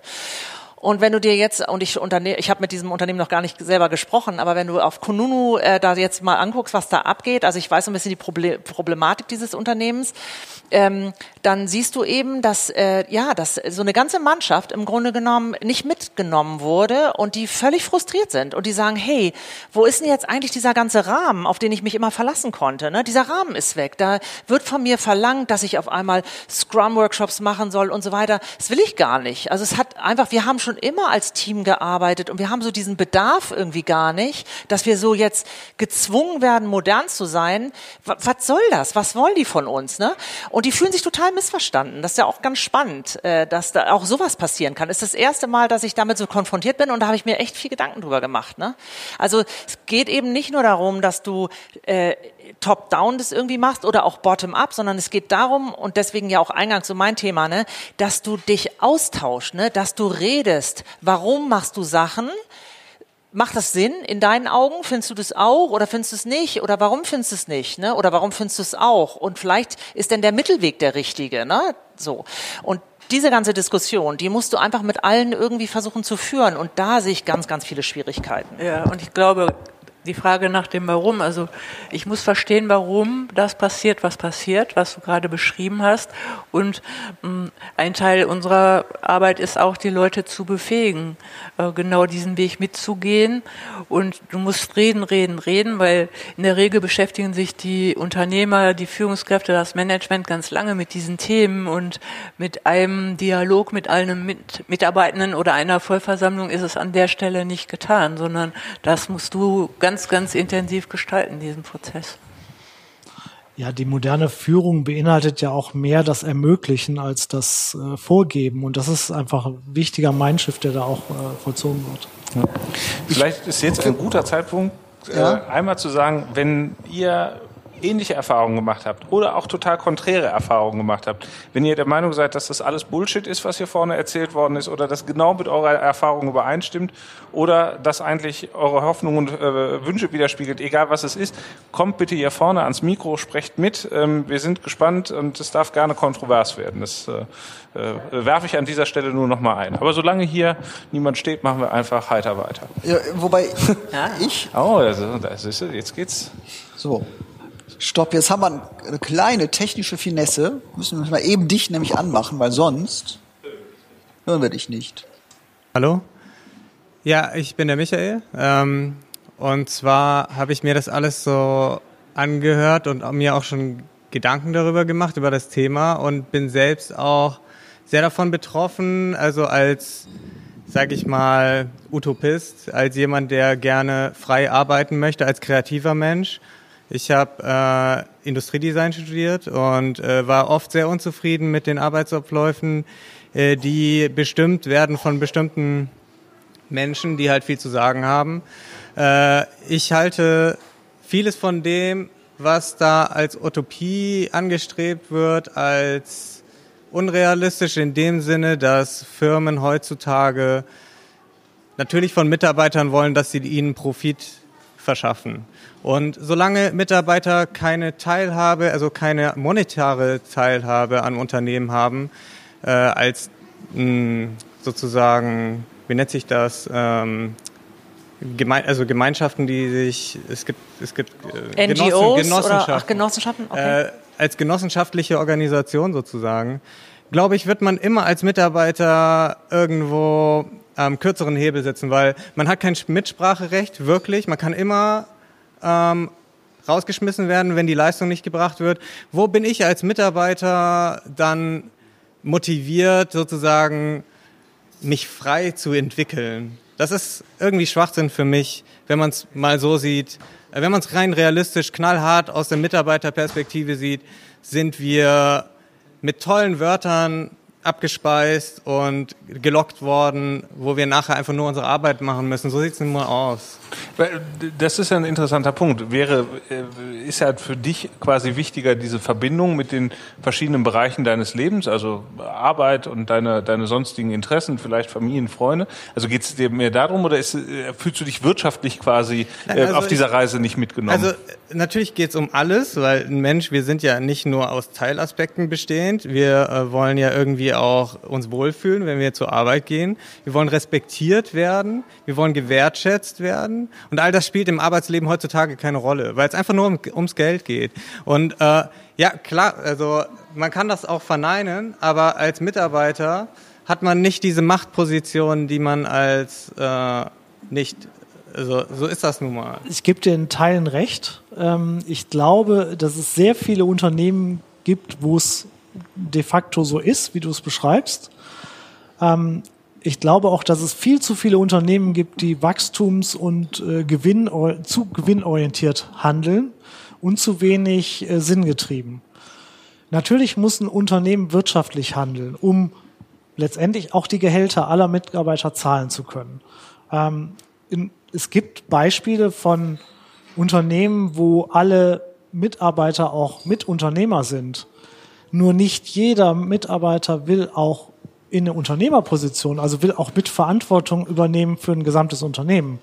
Das Aber muss, muss es ja letztendlich. Jeder Mitarbeiter muss Verantwortung übernehmen und aber es, es will so. nicht jeder. Es gibt viele Menschen, die sagen, ich möchte in die Anstellung aus Gründen. Zumindest und hat jeder die Verantwortung für seine Arbeit schon mal ja. und die Verantwortung für sein Team. Richtig. Sozusagen, jeder hat mhm. irgendwo eine verantwortungsvolle mhm. Rolle und sollte genauso wie in einer mhm. anderen Gemeinschaft auch, wie in einer Familie, mhm. wie in einem Verein ja. gewertschätzt werden dafür. Ja, also die Selbstverantwortung, die Selbstverantwortung und die soziale Verantwortung sind zwei Kernsäulen von New Work. Also um zu sagen, wir haben die Verantwortung für uns Wörter, selbst. Aber wie kommen wir denn dahin, wenn, ja. also das, das ist für mich, also nochmal meine Kritik, wenn das alles ähm, alles ganz nett ist und alles super und alle sind fröhlich und frei und toll und nachher fließt alles, was produziert wird, schön zu den Leuten, die die Kohle da oben haben, sehe ich keine große Veränderung, weil wir dann auch nicht die Mittel haben, wirklich von uns heraus was zu verändern, weil das ist natürlich auch so, dass wenn ich mehr monetäre Möglichkeiten habe, auch innerhalb des Unternehmens was zu verändern, äh, oder bei mir zu Hause und so weiter habe ich mehr Gestaltungsfreiheiten. Das ist einfach meine Kritik an dem ganzen Thema. Ja, aber äh, ich finde die Frage aber schon ganz spannend, würde da gerne nochmal nachhaken. Und zwar, du hast gesagt, du hast äh, Industriedesign studiert. Ja. Ähm, jetzt ist das doch etwas, ist das nicht was, wo du auch besonders frei sein kannst? Also wo du dir deine Auftraggeber ich suchen Ich habe mir das so vorgestellt, aber es ist nicht so. Es ja, aber weißt so, du, das ist vielleicht auch so diese Fragestellung, die ich ja auch versucht habe, so vorhin so zu klären, ne? dass du vielleicht auch überlegen musst, bin ich da in dem, in dem richtigen Laden? Weißt du, und man eben auf die das Suche fand ich gehen sehr muss. interessant, was, was Sie da dazu gesagt haben vorhin, weil Sie auch auf dieser Suche sind, die sozusagen für mich da begangen, begonnen hat, äh, begonnen hat, als ich äh, gemerkt habe, dass das, was ich studiere und das, wie man das arbeitet, gar nicht das ist, was ich mir gewünscht habe, dann zu arbeiten. Aber ähm, ich habe selber auch noch keine Lösung gefunden. Aber das ist eben genau der Punkt. Wo gehöre ich eigentlich hin? Äh, Frage ich mich in der heutigen Arbeitswelt wirklich wirklich total, weil ähm, man sieht ja, dass sogar ähm, Menschen, die sich um andere kümmern, Menschen, die ähm, sinnhaftige Tätigkeiten machen, unter so viel Stress stehen, dass die Arbeit selbst nicht mehr sinnerfüllend ist. Und da, da müssen wir uns mal echt fragen, wo ist denn da der Fehler? Und das liegt nicht daran, äh, weil man jetzt nicht irgendwelche Scrum-Workshops gemacht hat oder weil man jetzt nicht in seinem Arbeitsplatz selber was dekorieren darf oder so. Äh, das liegt einfach daran, weil es knallhart nur ums Geld geht und da, da so zum Beispiel Pflegekräfte einfach zu wenig Zeit haben, um sich um die Bewohner zu kümmern, äh, dass Leute einfach fertig mit den Nerven sind. Das, äh, und da soll man dann irgendwie New Work noch durchziehen? Was ist das für ein Scheiß? Also ich finde das ähm, insofern, weil ich war drauf und dran am Anfang, äh, also kurz bevor du dich äh, zu Wort gemeldet hast, die Diskussion war mir so ein bisschen zu sehr im Hier und Jetzt. Ne? Also weil die, also was, was ihr ja gemacht habt in eurem Container, heißt ja auch Utopien der Arbeit. Und das, worüber wir gesprochen haben, ist keine Utopie. Das sind, also da, da, das sind warme Worte irgendwo, wo, äh, wenn, wenn ich von der Utopie spreche, wenn ich Arbeit neu denke, muss ich auch zum Beispiel diese Geschichte Arbeitgeber, Arbeitnehmer neu denken. Ich muss den Begriff Arbeit zerlegen und irgendwie auch neu zusammensetzen. Also wo ist denn da die Utopie, äh, solange, wie gesagt, wir uns, ob mit New York oder ohne, kaputt arbeiten und der, der, der Stresspegel auch nicht nachlässt, obwohl ich in einem Scrum-Meeting bin oder sonst was. Ich habe, du hast bei, in, bei dir im Container ein, ein Poster, das habe ich mir auch abfotografiert, da steht nicht ich, sondern wir. Das ist, glaube ich, zum Beispiel ein ganz entscheidender Satz bei New Work für die Utopie. Ja, also ich finde die, die ähm, generelle Frage ist, warum warum arbeiten wir uns denn kaputt? Ist der äh, oder warum ist der finanzielle Druck oder der der Druck so hoch, ähm, diese finanziellen ähm, Grundmittel zu erwirtschaften? Sind ist ja ist der Bedarf so hoch? Ist unser Lebensstandard zu hoch? Oder ist ähm, der, der soziale Druck auch so hoch, so viel verdienen zu müssen? Ähm, ist der Statusdruck so? Also es sind viele Fragen, die man sich stellen kann an der Stelle. Also bevor mal, bevor wir eine Lösung finden für ähm, äh, ja eine gewisse Gestaltungsfreiheit im eigenen Tun zu bekommen, glaube ich, müssen wir viele dieser Fragen beantworten. Wo sind die Ursachen tatsächlich dieses Drucks und dieses äh, ähm, dieses Limits? Und das mir ist es zu einfach, das nur auf die Gewinnmaximierung der, der Oberen zu, zu reduzieren. Ich glaube, äh, das ist mit Sicherheit auch ein Teil. Äh, das ist auch das System, aber ich würde nicht alles immer aufs System schieben. Und ich glaube, da ist, äh, da ist auch viel anderer äh, Druck, den man vielleicht auch irgendwo an einer anderen Stelle wieder ablassen kann, um äh, um, um Möglichkeiten zu schaffen. Und wir haben ja diesen Container auch ins Leben gerufen, auch eben diese, diese Utopien ausgerufen, um mal zu sagen, was wäre denn, wenn dieser Druck eben nicht da wäre? Was würde ich dann tun? Ähm, wäre, ich fände es jetzt zum Beispiel interessant, wäre, wäre dieser Druck nicht da, wärest du in diesem Beruf geblieben, ähm, um da nochmal drauf. Also das sind so, so Punkte. Ähm, ist dieser Druck tatsächlich das, was dich äh, davon abgehalten hat, in dem Bereich weiterzuarbeiten? Naja, und ich glaube, also ein großer Trend, den, den du ja im Moment siehst, ist, äh, dass sich ganz viele Leute selbstständig machen. Und ich glaube, das hat auch mit dieser Sinnhaftigkeit zu tun, weil die relativ früh, das ist ja das, was ich so eingangs sagte, ähm, als ich so mein Intro so mal hatte zu meinem äh, Spruch da, äh, New Work, was es für mich bedeutet. Ähm, ich finde, was, was eure Generation ausmacht, im Gegensatz zu meiner, ist, dass ihr eben so, also für eure Verhältnisse, ne, man muss ja auch immer im Verhältnis sehen, ähm, viel reflektierter seid als wir. Also weißt du, ich bin, habe mein, einfach meinen Job gemacht und wenn dann irgendjemand kam und sagte, ach, ich will dich jetzt aber dahin promoten, dann war ich ganz happy und habe das gemacht und dann kam der nächste irgendwann ein paar Jahre später, dann habe ich das auch gemacht, ohne nachzudenken. Ne? Ihr hinterfragt viel kritischer, ne? weil, äh, weil ihr ganz anders erzogen wurdet, äh, weil ihr Zugang zu Informationen habt, ne? weil ihr gar nicht mehr abhängig seid von irgendjemandem. Ich meine, wir waren immer nur abhängig von unseren Lehrern, von unseren Eltern und so. Ne? Wenn die sauer auf uns waren, haben wir keine Information gekriegt. Ne? Und dann immer in so einen Duden reinzugucken, war echt langweilig. Ich meine, ihr habt das Internet, ihr seid damit groß geworden, ihr habt Zugang 24-7 äh, äh, zu Informationen und das gibt euch die, die, die Freiheit. Ne? Ihr, ihr hinterfragt ja eure Eltern, weil die euch keine Antworten geben können auf viele Fragen. Also meine Tochter, ich habe eine 15-jährige, gerade so eine Gen Z-Frau im Haus, die hinterfragt mich ständig. Ne? Und da muss ich jeden Tag wieder um Aufmerksamkeit und Glaubwürdigkeit kämpfen, weil die sagt, du kannst mir das nicht beantworten. Du sagst immer, ich soll mit den Lehrern nett sein, die können diesen noch dover. Also du setzt dich ja wenigstens mit mir auseinander. Meine Lehrer machen das noch nicht mal miteinander. Also das ist ja schon, das ist ja schon eine ganz besondere Generation der Selbstreflektiertheit und der Selbstsicherheit, die ihr so habt. Und das Problem ist, glaube ich, aber manchmal auch, dass das euch so wahnsinnig auch unter Druck setzt. Ne, weil ihr viel früher solche Gedanken macht euch ne, und so unzufrieden seid und aus diesem Hamsterrad wollt, aber auch nicht so richtig wisst, wie ihr das machen könnt. Ne?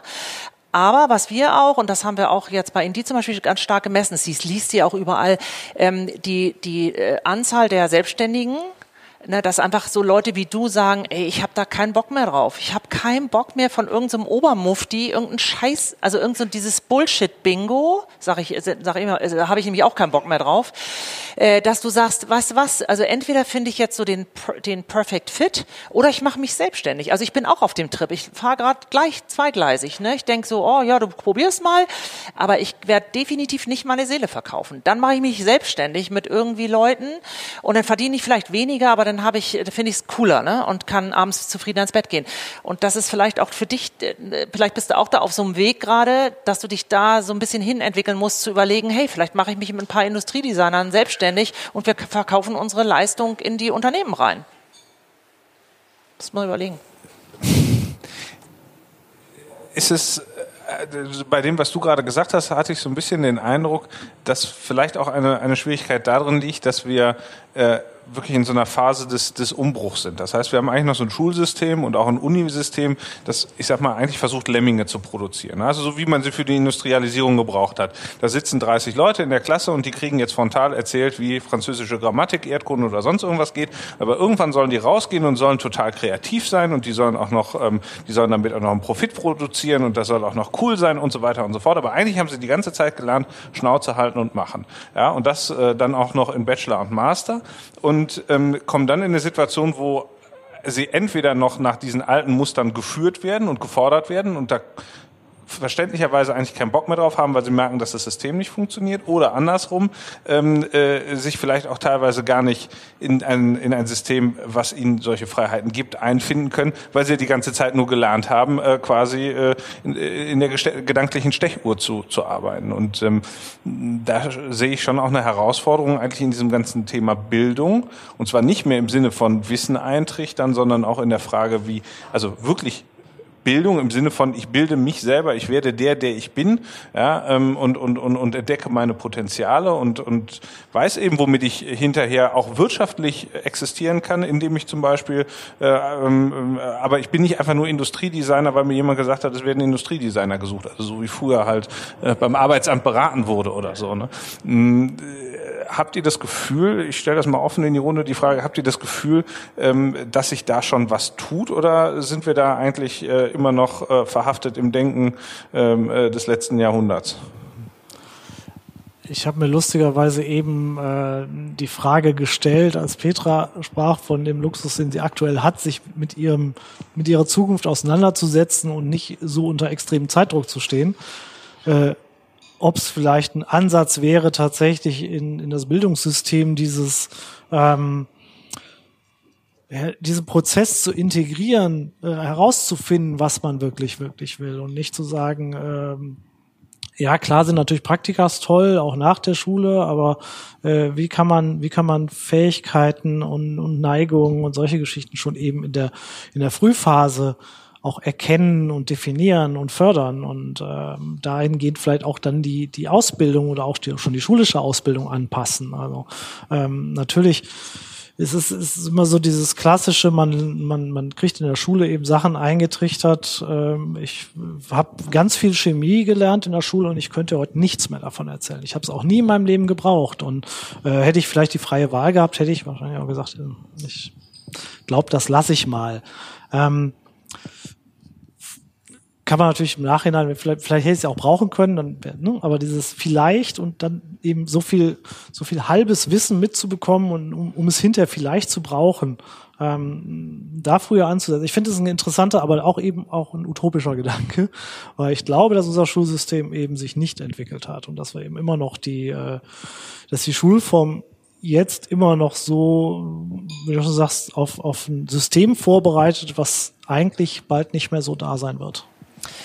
Ja, ich finde, also meine Tochter zum Beispiel, die geht aufs Sizilien-Gymnasium da in Düsseldorf.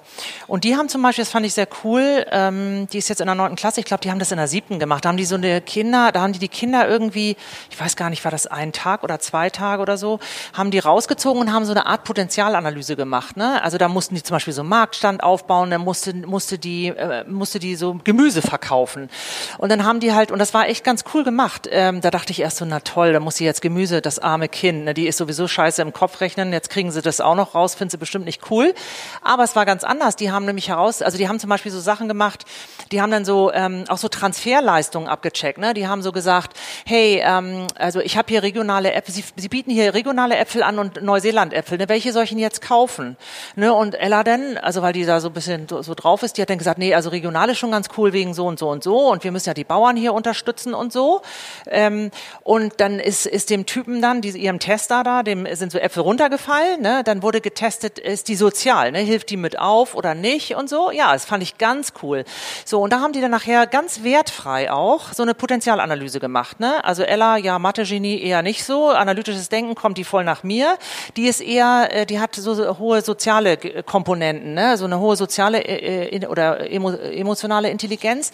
Ähm, und, äh, und das finde ich auch schon ganz cool. Ähm, wir haben zum Beispiel deshalb, äh, werden wir die nicht nach Amerika Amerika ins Auslandsjahr schicken, weil wir gesagt haben, es ist zu oberflächlich, das passt so zu ihrer Personality nicht. Die geht jetzt nach Australien, weil die irgendwie, die Australier gehen da cooler mit um, mit so unterschiedlichen Personal Persönlichkeiten. Ne? Das hat uns dann für dieses Kind, für unser Kind, besser gepasst zum Beispiel. Und ich finde einfach, man kann auch nicht immer, also man kann natürlich, äh, bin ich auch null zufrieden mit diesem Schulsystem, aber ich glaube auch wir so als Eltern, Paten, weiß der Geier, ähm, wir können auch so viel noch äh, damit dazugeben, um unsere Kinder da in diese Richtung auch so zu fördern, dass man das nicht so schwarz sehen sollte, weil ich einfach glaube, dass du das auch genauso wie die Politik, das wirst einfach leider nicht so schnell ändern können, wie wir das eigentlich eher wollten und wie es eigentlich auch nötig wäre. Ja, aber Entschuldigung, also ich bin hier noch, ähm, ich, noch mal zu, zu deinem Einwurf, weil das fand ich an der Stelle eigentlich genau richtig.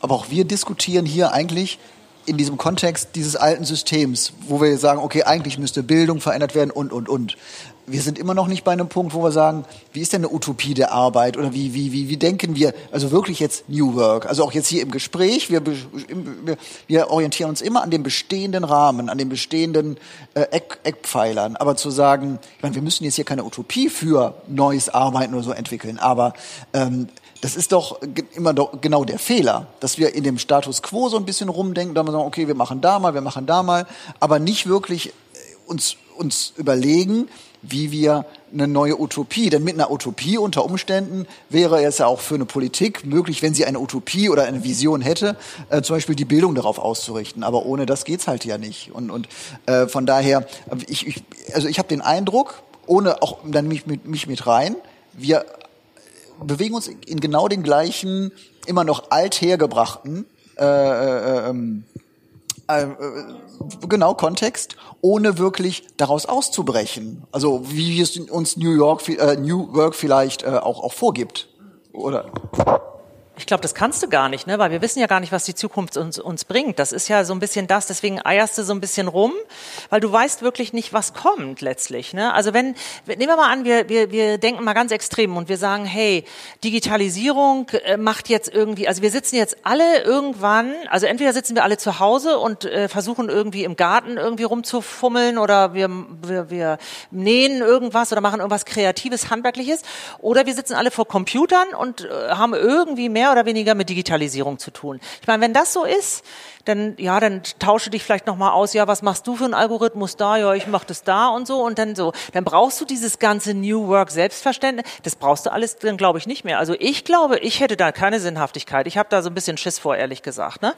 Ähm, ich glaube, ja, ich glaube, wir müssen ähm, wir müssen uns da eben hinbewegen und deswegen kannst du immer nur so die nächsten zwei, drei Meter durchdenken aber wir kennen doch die Themen. Also wir kennen, also wir haben jetzt eben drüber gesprochen, äh, Nachhaltigkeit, äh, der Ko Konsum, unsere Einstellung zum Konsum, äh, Klimadiskussion, äh, äh, regional. Also wir kennen ganz, ganz oder auch so wie wir als Arbeitnehmer uns uns fühlen. Also wir kennen viele kritische Punkte, die in irgendeiner Form dort mit reinspielen.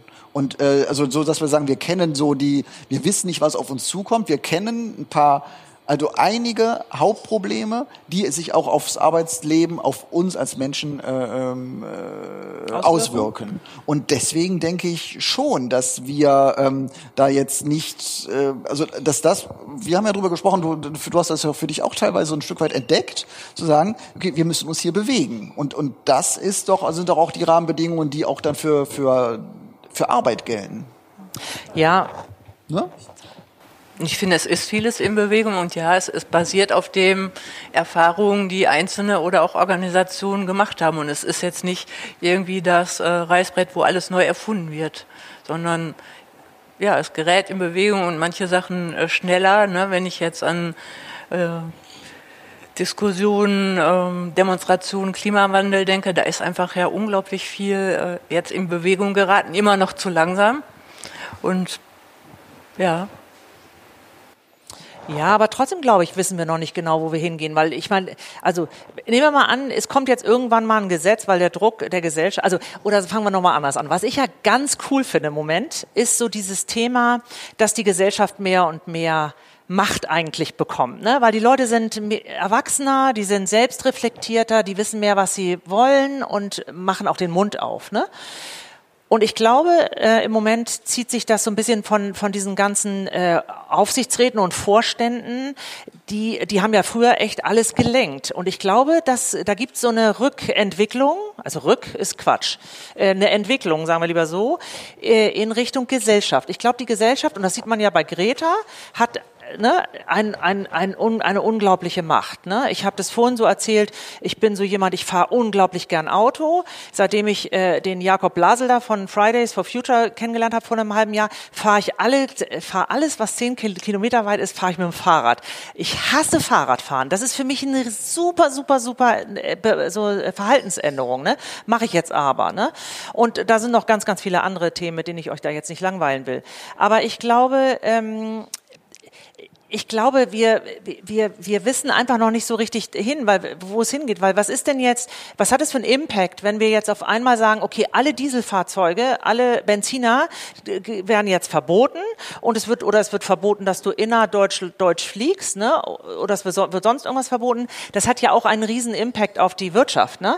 Ähm, wie, wie entwickelt sich das eigentlich alles? Das wissen wir ja gar nicht. Ne? Und wir wissen ja auch, also ich fahre zum Beispiel so einen Diesel und ich werde dann manchmal auch beschimpft deswegen, weil ich einen Diesel fahre fahre. Und dann sage ich, Leute, ich komme nun aus der Automobilbranche, ich komme, habe bei BMW gearbeitet.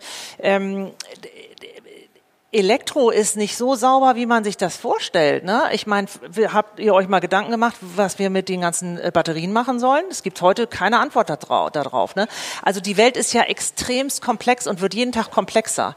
Und diese Fragen müssen wir auch letztlich alle beantworten. Ne? Also wir können nicht einfach sagen, ah, wir müssen, wir müssen jetzt den Weg gehen, ne? sondern was heißt das denn? Ich finde, es ist wichtig, dass man sich so sensibilisiert, dass so Sachen, weißt du, ich höre dann manchmal von so Vorständen, die fliegen für einen Investor Gespräch nach New York, fliegen dann am nächsten Tag wieder zurück und fliegen am nächsten Tag dann nach China und so. Muss das sein? Also das ist die Frage. Ne? Ich meine, wir haben heute alle Zoom und diese ganzen Videoportale. Das kannst du, da kannst du geilste Videokonferenzen machen. Musst du das irgendwie machen? Und ich kenne auch viele Manager, die, die, die das immer noch toll finden, Senator zu sein oder die noch äh, noch noch äh, hier on Circle werden wollen und so. Ne? Die das für die das so ein Statusdenken ist. Und ich glaube, das sind so Sachen. Da müssen wir auch ran, ne? dass wir da so überlegen. Es macht das irgendwie alles noch Sinn und das sind vielleicht keine Utopien, aber das sind die nächsten Schritten, Schritte, um in Richtung Utopie zu kommen. Wenn dann jemand hier steht und sagt, ich bin von der ganzen Nummer nicht überzeugt und ich habe da, habe da einfach ein schlechtes Bauchgefühl bei und ich habe das Gefühl, ich komme in, ich komme in der Nummer nicht mehr vor, ähm, dann ähm, äh, gibt es, glaube ich, doch zwei Aspekte. Das eine ist, was machen wir insgesamt als Gesellschaft? Und die andere Frage ist, was machst du? Wie gehst du damit um? Ne? Und wirst du dadurch jetzt, äh, ich sag mal, träge und sagst, ich kann das alles nicht ändern ähm, und ich bin eigentlich von diesem System, ich sag mal, unterdrückt? Ähm, oder schaffst du dir deine, deine eigene New Work Utopie, ob das ein Kollektiv von Industriedesignern ist oder ob das ähm, vielleicht doch ist, in einem ganz anderen Bereich zu arbeiten und nur noch im, im Privaten ähm, äh, dem nachzugehen, was du da mal studiert und gelernt hast. Ähm, das, ne, da gibt es wahrscheinlich auch viel mehr Fragen am Anfang als Antworten, aber ich glaube, diese, das, dann sind wir eigentlich auch schon wieder am Anfang der Diskussion. Also ist New Work im Endeffekt etwas, was von mir als Einzelnem ausgeht, oder geht es von der Organisation respektive Gesellschaft aus? Und wer, wer muss da eigentlich auf wen warten? Ne? Und ich glaube, die Frage lässt sich abschließend nicht, nicht beantworten, beziehungsweise erfordert, dass jeder Einzelne, jeder Einzelne sich eben für sich auf den Weg macht. Ah, wir haben noch eine Frage. Achso. Sekunde. Christine ist mein Name. Ich äh, werfe jetzt einfach mal in den Raum eine gewisse Kapitalismuskritik vielleicht war die ja auch schon da. Ich bin ein bisschen später gekommen und ich habe sie vielleicht nicht mitbekommen. Und ich werfe in den Raum ähm, das Thema Geschlechtergerechtigkeit. Also Kapitalismus männlich beherrscht durch äh, Kapital, sage ich jetzt mal. Ähm, wie stehen die Anwesenden dazu? Also gibt es da etwas, äh, wo äh, gesagt wird, ja, da muss auf jeden Fall ein Wandel erfolgen, um äh, eine andere Umverteilung zu bekommen, um eine größere Freiheit zu bekommen, sich zu entwickeln. Also wenn die Alternative zu einem acht bis zehn Stunden Tag äh, Hartz IV ist, wie soll ich dann mich entwickeln? Also ich meine, da muss ich dann sofort wieder in Arbeit. Ja, das ist so. Das ist einfach fördern und fordern, wie es heißt. Und ähm, da wäre sicherlich auch ein bedingungsloses Grundeinkommen wieder die Chance zu sagen, äh, ich mache jetzt mal eine Pause und ich guck mal, wo die Reise hingeht mit mir, was ich gut kann und ähm, das Potenzial oder die ähm, äh, die Kompetenzen, dass jeder die eigentlich richtig schön ausleben kann und äh, sich weiterentwickeln. Also ich bin fester Überzeugung, dass Geld und Macht in der Kombination, wie es aktuell gibt, der Schlüssel sind. Wenn man da diese, wenn man diese, diese Kombination irgendwie auch aufbricht und so sagt, wir sind eben nicht mehr in dieser Geld, Macht, Verdien, Multiplikator, mehr, mehr, mehr Falle gefangen, sondern wir bekommen eben, und dann sind wir wirklich an dem Punkt der Utopien, wir kommen an dem Punkt, wo wir ähm, Arbeit nicht mehr als reines Geldverdienszweckmittel sehen, sondern wir können Arbeit als das definieren, über das wir uns wieder definieren. Dann kommen wir an den Punkt, wo wir wirklich Utopien spielen und wo es, glaube ich, dann auch egal ist, ähm, wo Konzerne, Hierarchie, Macht, Geschlecht, Ausrichtung, was auch immer, das ist dann, äh, ich glaube, da müssen wir uns über diese Fragen kaum noch Gedanken machen, wenn wir so, so, so ein Grundsatzproblem lösen, weil so, solange wir immer noch dieses ähm, Geld, Macht, deine äh, Oberen, die, die, die abschöpfen, ähm, Umverteilung ungerecht wird, also Leute hungern müssen, wo andere wegwerfen. Also ich glaube, das sind einfach so, so Grundsatzprobleme. Wenn wir die lösen, dann kriegen wir auch ähm, den Begriff Arbeit. Und ich, ich habe so, so ein prägender Begriff in meiner Jugend von meinen Eltern war so erst die Arbeit, dann das Vergnügen. Und das waren so zwei Punkte Gegenpole. Und ich finde, das ist so irrsinnig, das als Gegenpol zu sehen. Äh, weil ich mittlerweile feststelle, und ich muss mich manchmal dafür entschuldigen, dass ich gerne arbeite. Also das, was ich tue, tue ich unglaublich gerne. Und äh, ich muss arbeiten. Ich gucke auch nicht auf die Uhr. Hm. Äh, ich muss ich morgen bin irgendwann arbeiten. müde und dann höre ich auf zu arbeiten. Ja. Ich würde auch niemals so ein Drittel nur arbeiten. Da würde ich völlig frustriert sein. Ich finde es so geil. Also deswegen, ja, aber da weil du was tust, was du wirklich, wirklich willst. Ja, ne? klar. Und das ist der ja. Punkt, glaube ich. Wir müssen irgend, um in die Utopien zu bekommen und, und, und ähm, müssen wir, glaube ich, viele alte Sachen, über die wir auch gerade, also Hindernisse aus dem Weg räumen. Ähm, ja, ja, und auch ich, die, sorry. diese Ne, dieses ein Drittel, ein Drittel, ein Drittel ist das eine oder diese starre Trennung, was du auch gesagt hast, zwischen Arbeit und äh, Privatleben und in vielen Bereichen gibt es auch da schon Veränderungen und da muss sich auch noch mehr verändern. Mhm. Ja, aber ich glaube auch, dass jeder, jeder Einzelne auch echt gefordert ist. Ne? Also, weil du kannst ja auch ähm, in, in, in egal welcher Situation du stehst, wenn du irgendwie mal das Gefühl hast, äh, du bist nicht mehr glücklich da, wo du bist, dass du wirklich sagst, ey, will ich das jetzt wirklich noch so weitermachen bis zum Rest meines Lebens? Oder äh, suche ich nicht parallel, ne, damit du also dann trotzdem noch dein Einkommen hast, ne, irgendwie eine andere Möglichkeit? Und ich suche ja auch im Moment ein Unternehmen, was eben diese 17 Sustainable, Sustainable Development Goals da macht. Das ist nur nicht so einfach, die zu finden. Ne, weil wie, also in, in der Job Description hast du die schon mal gar nicht und teilweise findest du das versteckt auf irgendwelchen Webseiten, aber so ganz tief drin, das, äh, guck, das äh, findest du dann teilweise nicht. Oder es ist dann auch wieder ein Lippenbekenntnis, das weißt du dann auch wieder nicht. So, aber äh, man muss dann auch so ein bisschen äh, sich so ein bisschen aus seiner eigenen Komfortzone, glaube ich, so rausschälen und und sagen, hey, also meine, also für mich reicht's jetzt, ne? Also so wie ich jetzt sage, ne, ich habe keinen Bock mehr auf Bullshit-Bingo, ich will jetzt irgendwie ein, ein cooles Unternehmen finden und wenn das ein halbes Jahr länger dauert, ja, dann dauert es halt ein halbes Jahr länger und wenn es nicht funktioniert, dann bewerbe ich mich bei Niveau. Das weiß er, das erfährt er jetzt gerade erst das erste Mal. Nein, Schmarrn. Aber so, also dass, dass man einfach dann nach Alternativen sucht ne, und guckt, ähm, wo will ich die Reißleine ziehen ne? und wie weit will ich es mit mir ja. machen lassen.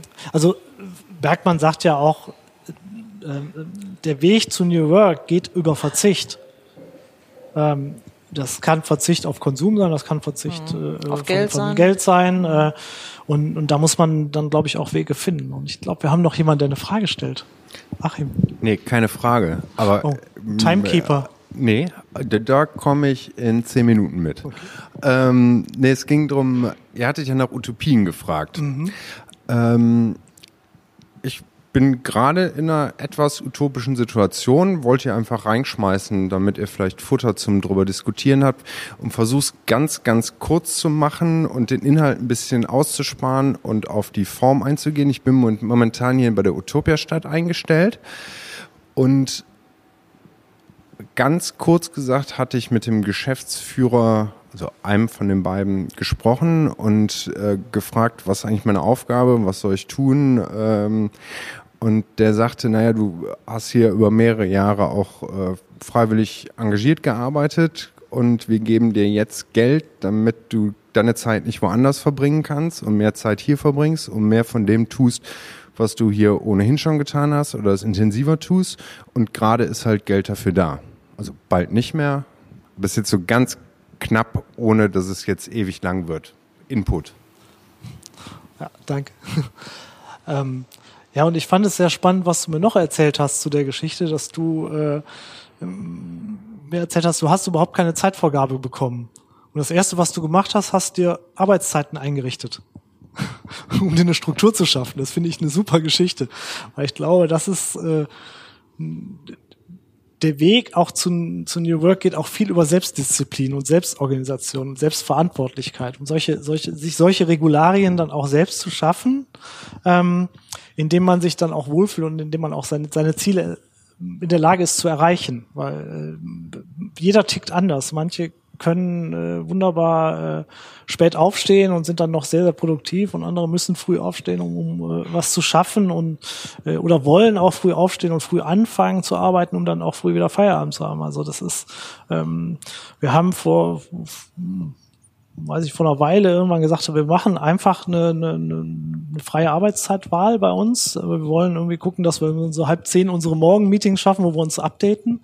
Äh, aber letztendlich ist es mir egal, wann jemand in Betrieb kommt. Und wir haben tatsächlich dann, dann auch die, die jüngere Generation, die festgestellt hat, sie sind ganz früh morgens schon da, äh, damit sie vom Nachmittag noch was haben. Also das fand ich ganz faszinierend. Als ich in dem Alter war, ich, äh, hätte ich das dankend angenommen und wäre um halb zehn dann gekommen zum Morgenmeeting. Ja. Also. Ich, ich glaube, New York braucht äh, äh, Struktur ganz dringend. Und heute Morgen ein Beispiel, eine Mitarbeiterin, Teamkoordinatorin, die fängt mittags an, an einem Tag in der Woche, hat zwei Kinder.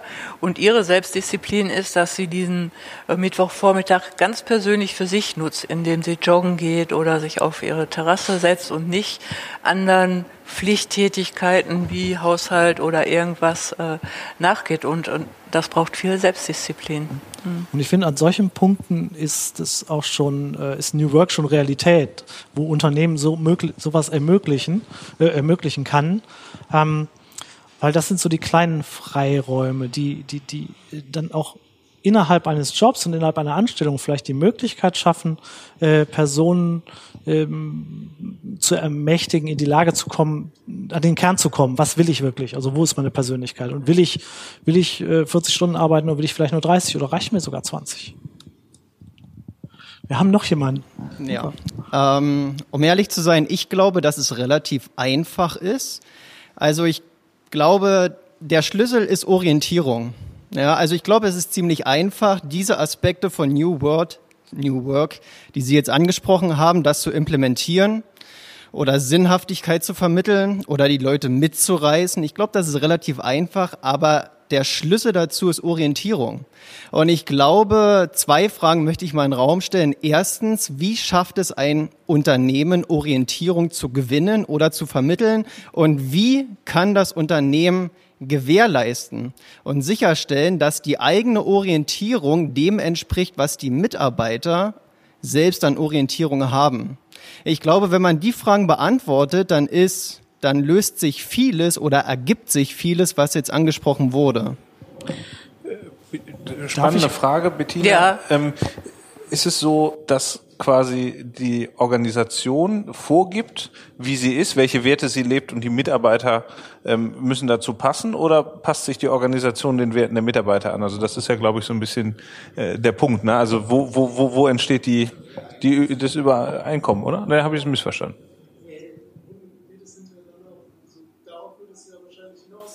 Entschuldigung? Nur, du musst ans Mikrofon, genau, weil sonst Mikro. Mikro, ihr seid so, herzlich eingeladen. Also ich gehe davon aus, also so wie ich deine Frage verstanden habe, dass ähm, du willst, also dein Gedankengang ist der, dass die ähm, das New Work, also wie das reinpasst in ein Unternehmen und wie das bei den Mitarbeitern ankommt.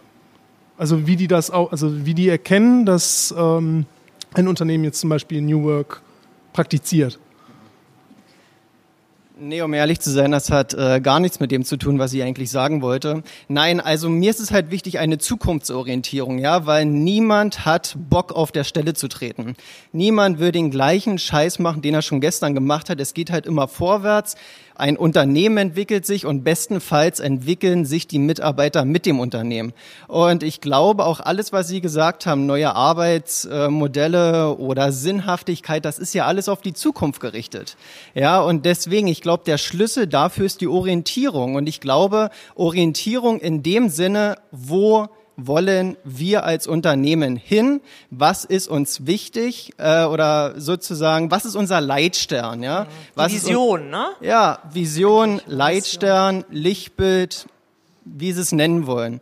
Und ich glaube, und ich glaube, alle Dinge, wie zum Beispiel Mitarbeiter mitreißen, Mitarbeiter motivieren, eben diesen in die Zukunft gerichteten Weg zu gehen, gehen zu wollen, aber auch mit dem Unternehmen beschreiten zu wollen. Ich glaube, der Schlüssel dazu ist die Orientierung. Deswegen nochmal, wenn man zwei Fragen beantworten kann. Erstens, wie entwickelt man eine oder die Orientierung für das Unternehmen? Und zweitens, wie stellt man sicher, wie gewährleistet man, dass das, was man für sich als Orientierung definiert hat, dass das mit dem übereinstimmt, was die Mitarbeiter auch selbst interessiert, bewegt oder was die selbst als Orientierung haben.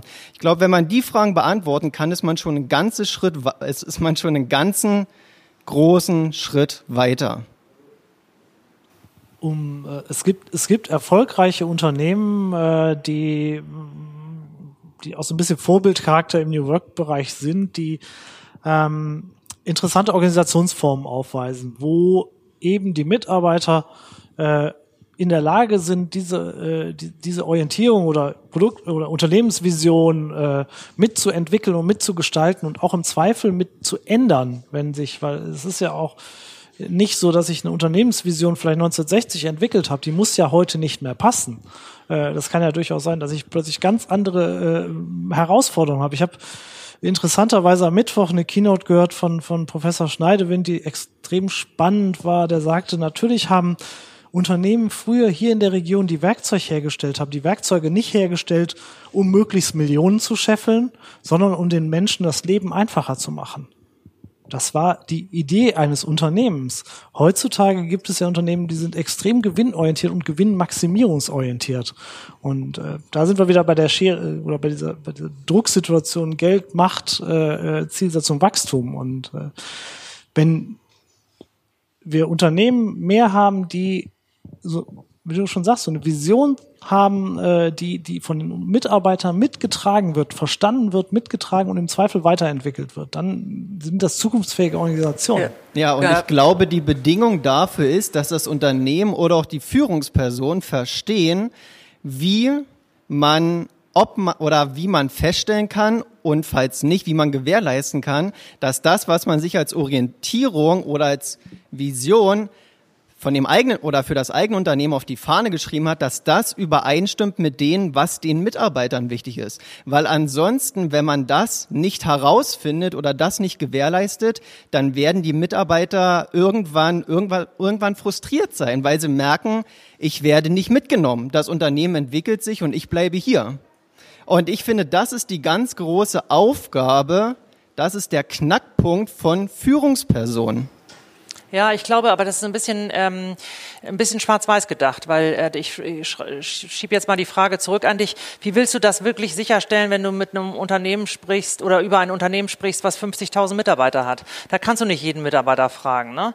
Und da dann auch letztlich zu selektieren, ne? Wo fäng, in welcher Führungsebene fängst du an? Oder machst du es top-down und ziehst dir irgendwie, definierst einfach mal eine Gruppe von Leuten und stellst einfach sicher, also du hast irgendwie alle Genders, alle äh, Religionen, alle Meinungen, alle, keine Ahnung, ne, was auch immer, alle Altersgruppen, ne?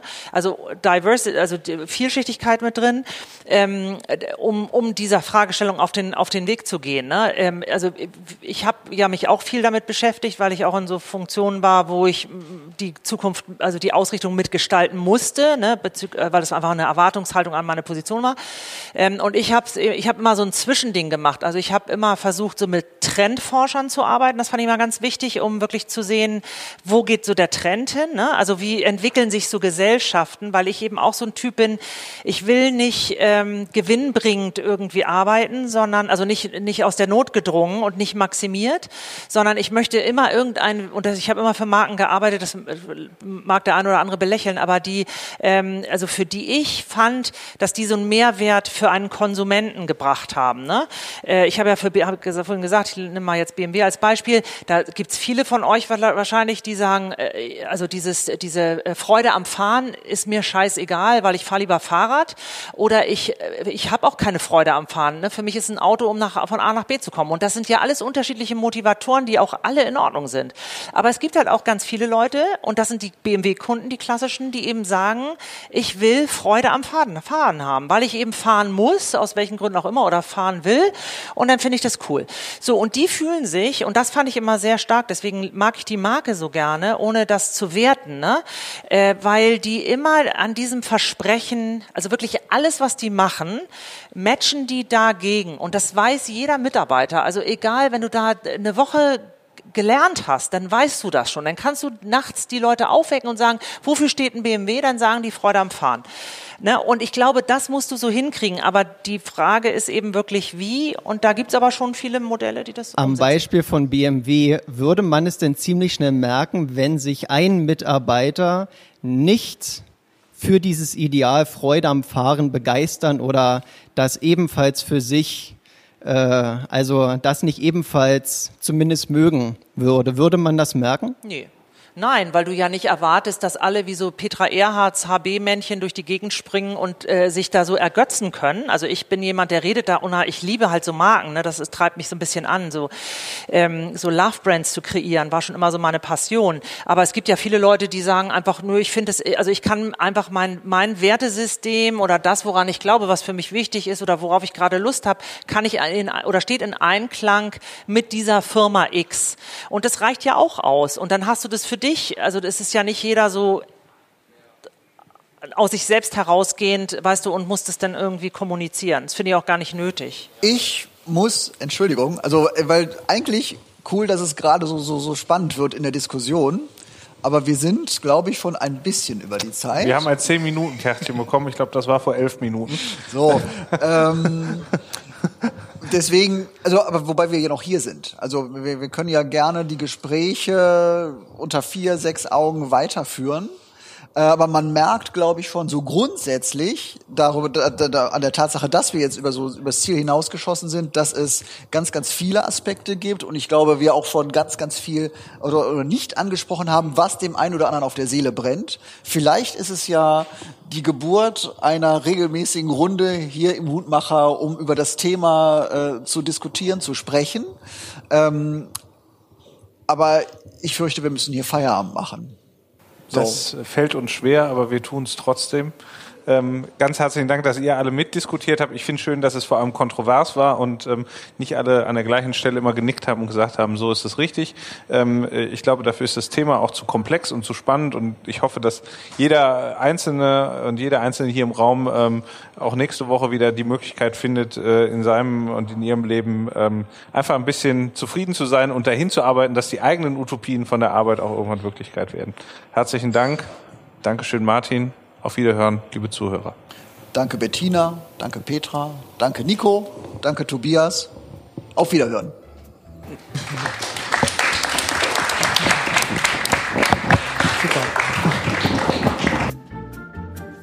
Das war's für heute. Vielen Dank fürs Zuhören. Wir freuen uns immer über Feedback an hallo@bergisch.io. Wenn's euch gefallen hat, wären wir euch für eine 5-Sterne-Bewertung über eure Podcast-App dankbar. Bis zum nächsten Mal.